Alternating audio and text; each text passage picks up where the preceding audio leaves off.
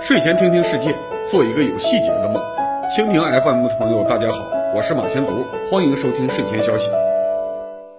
大家好，二零二一年十月五日星期二，感谢您在假期中收看睡前消息。为了让同事能休一个难得的长假，本期睡前消息是提前录播。我和各位分享一些放假之前的新闻，所以可能错过了一些最新的实时进展。如果有什么错误，欢迎各位观众指出。另外，这些新闻大多数来自我们的微信公众号“睡前消息编辑部”，每天更新新闻列表，欢迎各位关注。最近全国都比较关注停电限电问题，这个话题比较大，我们预计会在假期后做一个全面分析。今天我想谈谈基础数据。这次停电，南方主要停的是工业用电，东北出现了罕见的大面积切断民用电的情况，直接理由是火电厂存煤不足，为了避免动用冬季的取暖储备煤炭，不得不暂时减少发电量。这种现象背后当然有深层的经济原因，但是我看网上的言论有一种比较普遍的错误认识，说东北的煤炭资源丰富，现在弄到缺煤是国家的资源分配不公平。我理解这种观点的形成原因。我小时候常用的人民币五元纸币，正面是辽宁鞍钢的炼钢工人，反面是辽宁阜新海州露天煤矿。这些建国早期的文艺作品给我们留下了深刻印象，形成了东北重工业发达、能源丰富的普遍认识。但是这种认识最多只在建国前十几年成立。第三个五年计划之后，东北一直是资源，尤其是能源紧缺地区。解放之前，国内大多数地区都停留在农业时代，缺乏工业建设，甚至连山西的煤矿开发的都不多。这个时期，日本人为了掠夺东北资源，修了很多矿，所以东北矿业的基础相对比较好。再加上一五计划、二五计划期间，苏联规划的新增矿区相对集中于东北，所以当时显得东北资源丰富。但是这体现的是资源采掘能力，而不是地下矿产多。到了全国都充分开发资源的时代，东北的煤炭产量就相对很少了。二零二零年，中国产煤三十八点四亿吨，其中内蒙古、山西各生产了十亿吨，黑龙江是零点五亿吨，辽宁零点三亿吨，吉林只有零点二亿吨，东三省加起来恰好一亿吨，只相当于山西或者内蒙古的十分之一。按人均来算，全国人均产煤二点七四吨，东三省只有一点一吨，是典型的缺煤地区。就算考虑了地下没有挖出来的煤，东北煤田的可采储量之和也只有几十亿吨，全国人民一两年就能把整个东北的煤矿烧光。同时，东北的发电能力明显相对过剩。二零一三年的数据，全国火电厂平均工作小时是五千零十二小时，平均每天十四个小时，而吉林省的火电厂全年工作三千四百三十三小时，只比西藏略高，每天发电不到十个小时。这些电厂靠铁路运煤维持运转，运营的成本很高，还往往会有老国企人员过剩的问题。为了避免他们破产还不上贷款，国家只能强行给他们分配发电上网的机会。在冬季供热期间，为了保证热电联产的火电能够发电上网，辽宁的红岩河核电站居然不能按照设计功率去工作。二零一六年，全国十二个核电厂三十五台运行机组，红岩河核电厂四台机组的利用率最高是百分之六十六，最低只有百分之四十四，全国垫底。这在国内的核电运营历史上也是个令人哭笑不得的现象。核电站要给火电站让路，背景是东北的工业发展太慢，重化工业比不过东南省份，需要运煤发电，然后还要到外地找市场。二零二零年，山东的 GDP 是东三省合计的百分之一百四十三，所以东北专门修了一条专门向山东输电的特高压线路。国家为此修改了规划，削减了山东的电厂份额。现在全国煤炭供应都紧张。东北买不到足够的煤，又没有办法完全砍掉当初自己主动要外送的电力，所以电力调度难度大，不得不暂时停掉民用电。中国搞跨区域的能源输送主要是两种方式，或者是输送量大的重载铁路，把煤送到工业中心附近去发电，或者是比较环保的特高压，在煤矿附近发电，直接送到产业中心。现在东北明显缺煤，还要用铁路运煤进来，再用特高压送出去，两方面的坏处都占了，两方面的好处都没拿到。这说明我们的能源投资管理出了问题。过去十几年，东三省每年秋天都要找国务院要求协调买廉价的取暖煤，实际上拿走了产煤省的补贴，同时也给自己套上了发电外送的任务。这是东北停掉民用电的原因。如果我们能够尊重市场规律，或者说尊重计划经济规律的优越性，按照工业比例和人口去配置东北的发电能力，不再搞运煤去东北再发电送山东的荒谬操作，东北人民的生活反而有可能会更稳定一些。另外，说起这次限电的全国性原因，国庆之前出现了很多解释。有人说这是国家要主动打击低端产能，减少对欧美的廉价商品供应，是很高明的经济操作。但很快，人民日报的侠客岛公众号就发表文章说没这回事儿。限电就是典型的地方政府官僚主义问题，平时不抓节能指标，遇到考核就临时一刀切，应该批评。紧接着，央视网发表了评论，标题是“拉闸限电里没有那么多大旗”，内容很有意思，我给大家读一段原文。有热点必蹭的部分自媒体趁势又兜售起了所谓的大旗论，将限电说成是国家在下一盘大棋，称这背后是一场国际大宗商品定价权争夺战，一场国与国之间的金融战。这些颇具误导性的观点，在乱带节奏中产生了不小的低级红、高级黑的效果。按照这些人下大棋的思维，这背后有着深刻的大背景。具体的逻辑是这样的：由于我国经济快速回暖，大量海外订单涌向国内，很多企业扩充生产线，既带动国外原材料价格上涨，也造成产能过剩。所以国家提前出手限制产能，反出口企业内卷，宁可短期不赚钱，也绝不等几年后被突然撤掉的订单搞得一地鸡毛。言下之意，决策层面是有电也不让企业用、居民用，为的是打赢那场金融战。在东北多地电力供应缺口已增至严重级别，因电网面临崩溃风险而对居民限电的背景下，把限电视作大国博弈棋局里的落子，说成对外输出通胀的策略，无异于迂回抹黑。对于这两种完全对立的观点，马前东工作室也在努力整理资料，准备在国庆后给大家一个全面解释。目前来看，短期内资源错配造成了社会不满是客观事实。长期限电淘汰一部分低端工业是确实存在的目标，但无论国家要达到什么目标，都不应该推出一个暗中操作的政策，而是应该把目标和手段都公布于众。如果只有具体的限制手段，没有目标，让公民自己去推测路线图，一方面必然会制造谣言，另一方面也会导致企业担心预期的风险，打击有效投资，对经济没有好处。去年十二月二十二日，二百一十一期节目分析过南方省份的电力紧张问题。当时浙江义乌市夜间关闭了所有路灯，很多企业的开工时间也被限制，对当地的出口贸易造成了沉重打击。原因就是地方政府为了促进节能减排，主动拉闸限电。去年底，国家发改委、生态环境部、国家统计局组成了联合考察组去了浙江，评估当地控制能源总量和单位 GDP 能源消耗量。浙江好几个地方极力要控制今年的能源消耗量不超标，所以到了年底，不管经济能不能承受，直接拉闸限电。这和人民日报公号今年说的问题也几乎一致。去年限电的结果是，义乌的工厂开始疯狂采购柴油发电机和燃料，用更低的效率发电、更高的能耗搞生产，实际上反而破坏了环保指标。当时我说，真的要控制总发电量，宁可提高电价，把环保成本算进去，也比现在年底搞行政命令一刀切要好。对于今年的问题，我也有类似的观点。无论是真缺电，还是要逐渐淘汰高耗能的落后工厂。最好的办法都是早点涨价，而不是等到指标不够、发电厂亏损不愿意发电再拉闸限电。涨价虽然对企业不是好消息，但是成本和影响是可以预测的，是一种稳定的压力。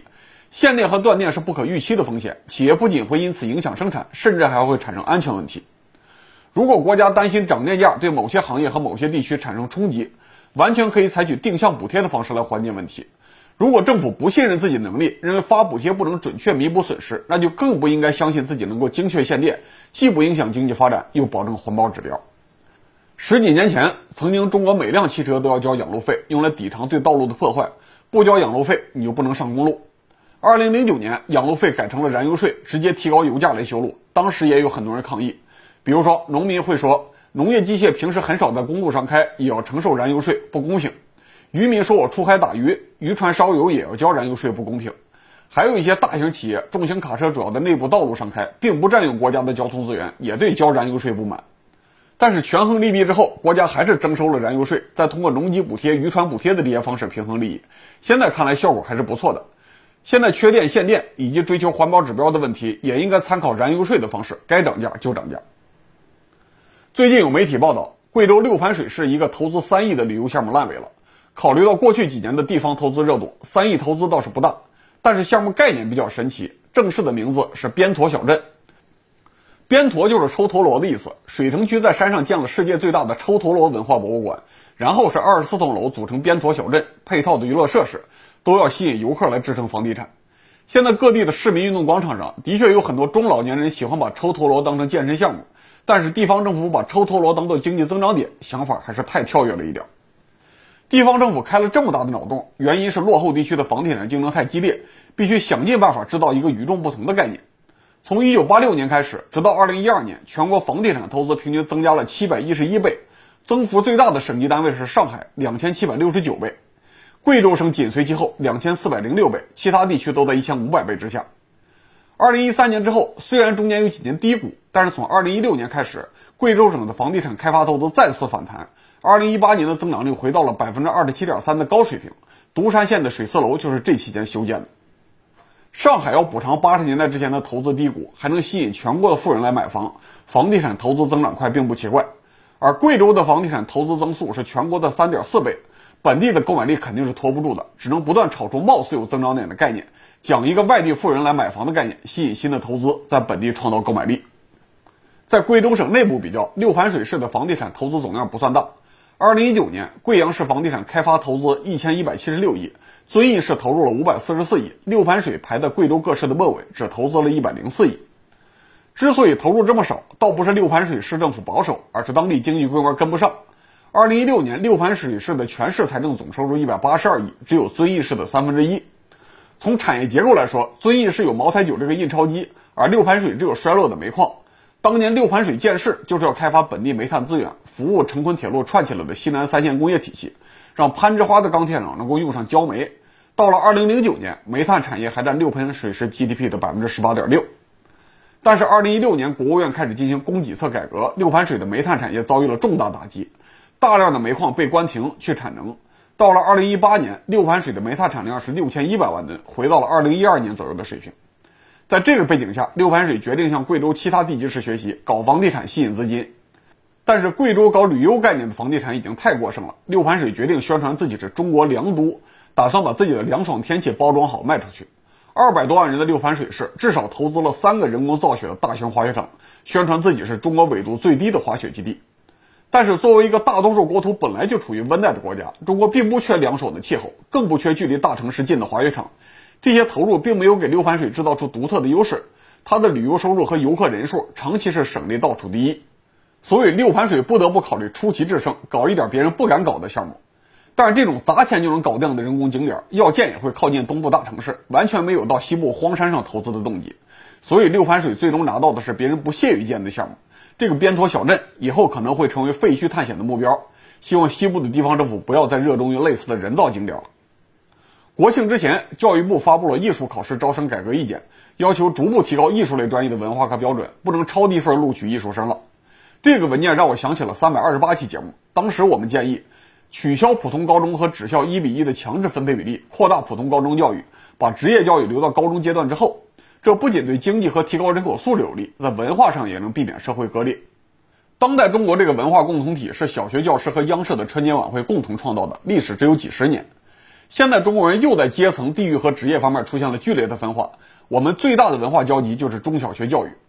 我们读书的时候可能都觉得课程枯燥甚至厌恶，但是毕业之后，无论是创作还是欣赏文化产品，实际上每个人都潜移默化受到了中小学教育的巨大影响。如果能够撤出强制的职校分流政策，一个次要的效果就是普通人的文化共同体会更牢固一些。现在国家改革艺术考试也有类似的效果。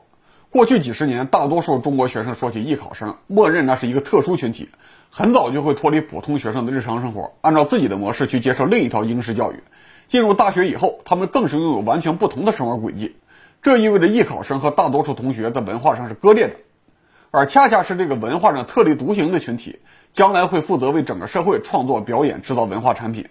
这意味着他们创作的东西很容易脱离群众，甚至脱离现实，很容易变成小圈子的自娱自乐。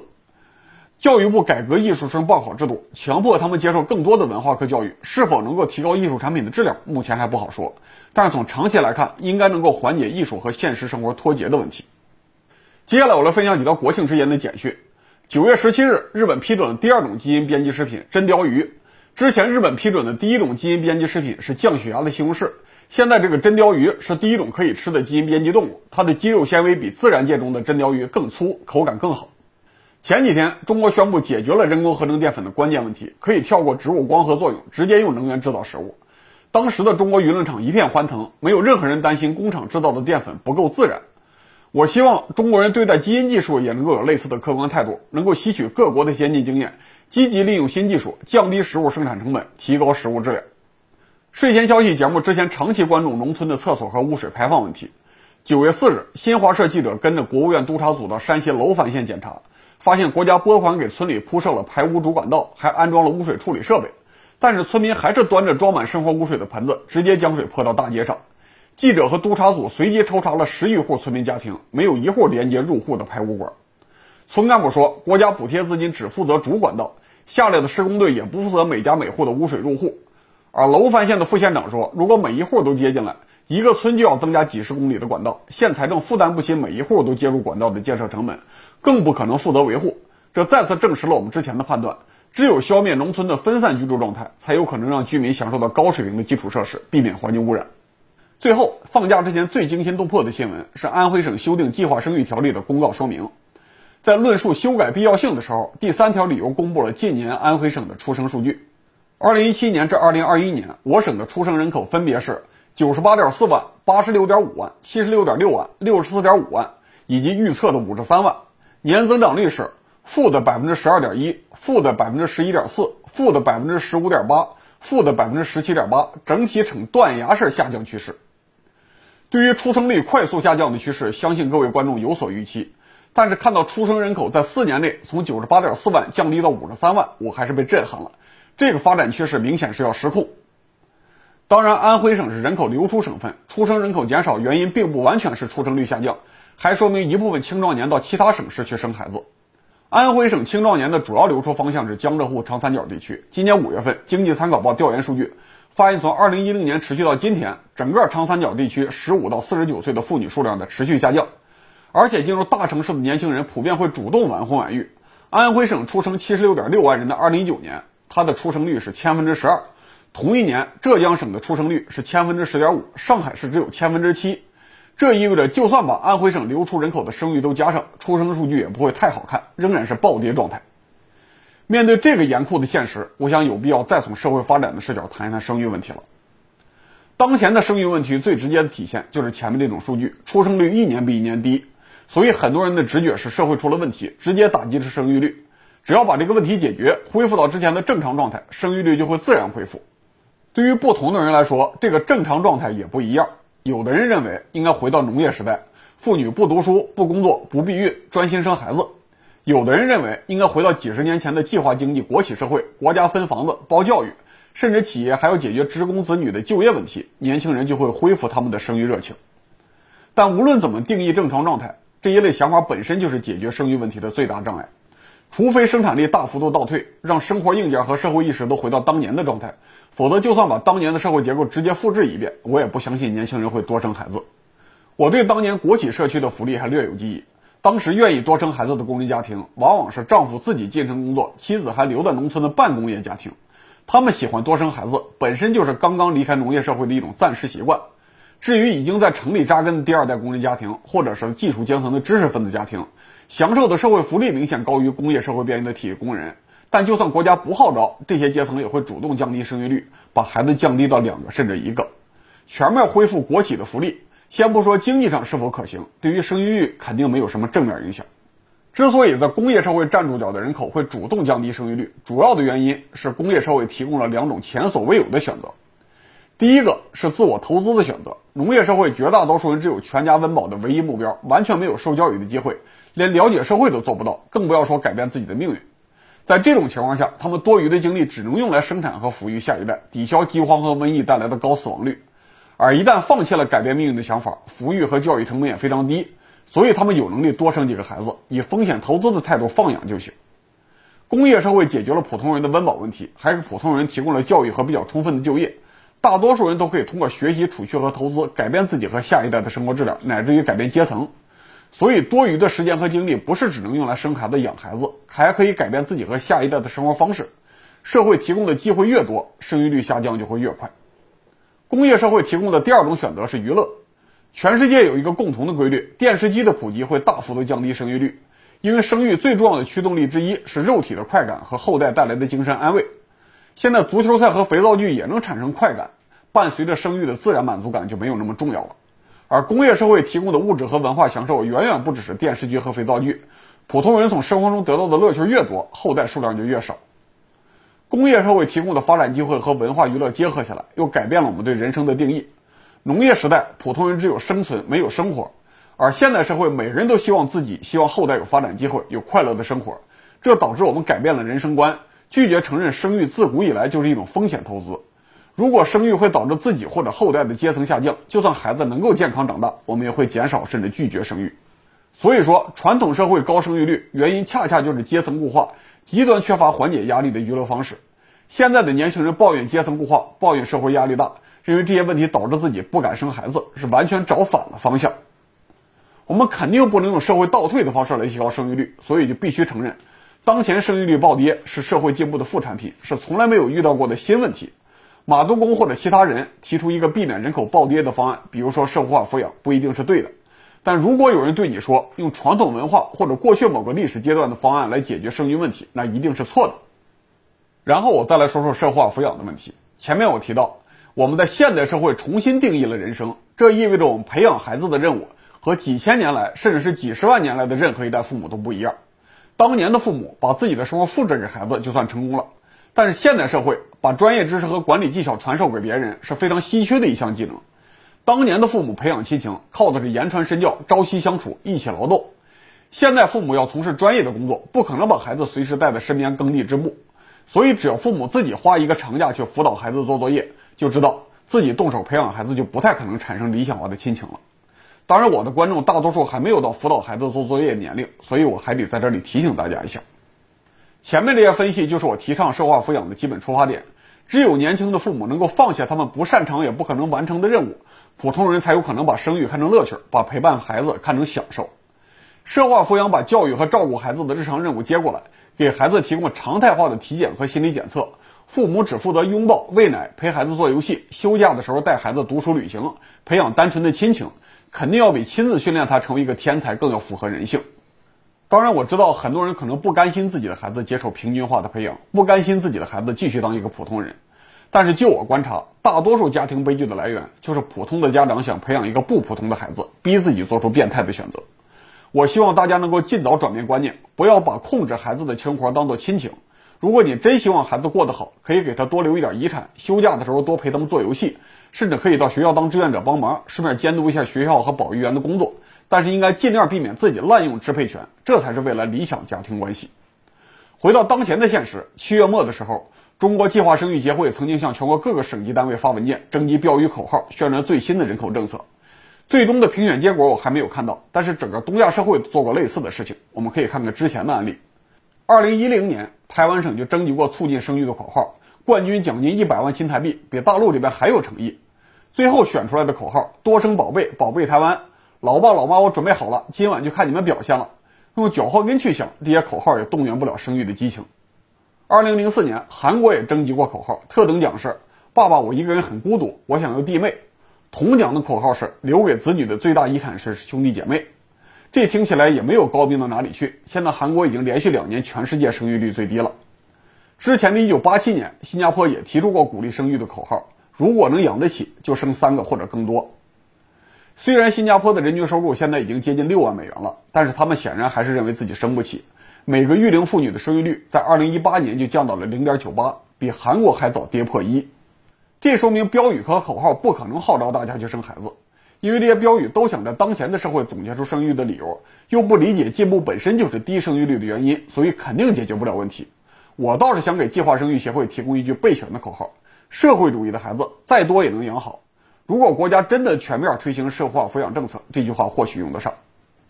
好，感谢各位收看三百三十六期睡前消息到此结束，请各位观众继续享受你们的假期，我们周五十月八日再见。